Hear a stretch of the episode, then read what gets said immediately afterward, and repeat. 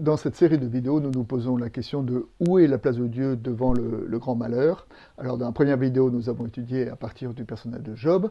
Dans la deuxième vidéo, nous avons étudié à partir de cette grande catastrophe du Premier Testament qu'a été la chute de Jérusalem et l'exil. Je me propose aujourd'hui de réfléchir à partir d'un passage de l'Évangile. Et le passage de l'Évangile, c'est la rencontre de Jésus avec ses disciples, avec un homme qui était aveugle de naissance. Alors, devant une telle infirmité, les disciples ont questionné Jésus en disant euh, Qui a péché pour que cet homme soit aveugle? Est-ce lui ou est-ce ses parents? C'est-à-dire que dans, la logique des disciples, si jamais il y a un mal, une cécité, eh bien automatiquement il doit y avoir un responsable. Alors normalement c'est l'homme qui est responsable de ce qui lui arrive, mais comme il était aveugle de naissance, si ça ne peut pas être lui, alors ça doit être ses parents. Telle est la question des disciples. Derrière cette question, euh, les disciples essaye de faire rentrer la question du mal et de la maladie dans une logique humaine. Ce serait tellement bien si nous pouvions avoir une explication à tout ce qui arrive, et notamment à tous les malheurs qui arrivent dans le monde. Et euh, Jésus, d'une certaine façon, répond à ses disciples, et répond à ses disciples en déplaçant complètement la question. D'abord, il oppose un, un non radical à la question qui est responsable, et Jésus dit ce n'est ni lui ni ses parents. Donc il dit euh, la question des disciples n'est pas une question pertinente. Mais ensuite il ajoute un deuxième élément, il dit c'est pour que les œuvres de Dieu soient euh, manifestées. C'est-à-dire que aux disciples qui disaient pourquoi le mal, quelle est l'origine du mal, Jésus répond non pas pourquoi, mais pourquoi. En deux mots, non pas l'origine, mais, mais, la destination. et vers quoi ce mal est-il? Et la, question que nous pose cette réponse euh, de Jésus, c'est d'une certaine manière, ben, que faisons-nous du mal qui nous arrive?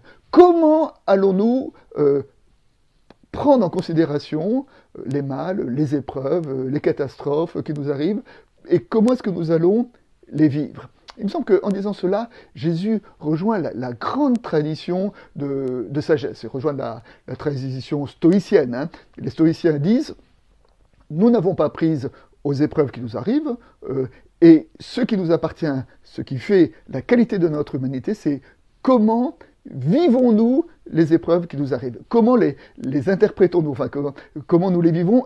Et même euh, jusqu'au bout de la, morale stoïcienne, c'est comment même arrivons-nous à aimer euh, ce qui nous arrive? Non pas à aimer le mal parce que le mal serait en bien, mais de dire si le mal nous arrive, comment nous pouvons quand même aimer dans euh, cette épreuve qui nous arrive. Et euh, ça rappelle aussi évidemment euh, l'aphorisme de, Nietzsche, hein, qui dit un peu qui est dans le même thème, quand il dit tout ce qui ne tue pas nous fait grandir, c'est-à-dire que la maladie, l'épreuve est là, et comment allons-nous faire en sorte pour que ce soit des occasions de croissance? Et il me semble que ces réponses-là, la, réponse de, Jésus face à l'aveugle-né, la réponse des stoïciens, la réponse de Nietzsche, sont des réponses que nous pouvons actualiser aujourd'hui dans, cette épreuve du confinement que nous vivons, dans cette épreuve de cette, épidémie euh, qui nous arrive dessus. Alors, la question de l'origine de l'épidémie, un jour, il faudra la traiter, mais, aujourd'hui, nous, au niveau individuel, c'est pas la question qu'il faut se poser. La question qu'il faut se poser, c'est comment vais-je en faire en sorte que la traversée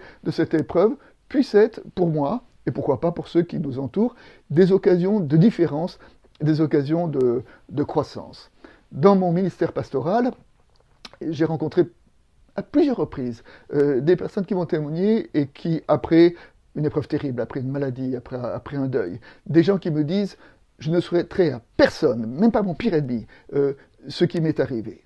Cela dit, cela dit, je dois reconnaître que l'expérience de la traversée du malheur m'a changé. Et aujourd'hui, j'ai un autre regard sur l'humanité, j'ai un autre regard sur ma propre vie, j'ai un autre regard sur mon propre avenir.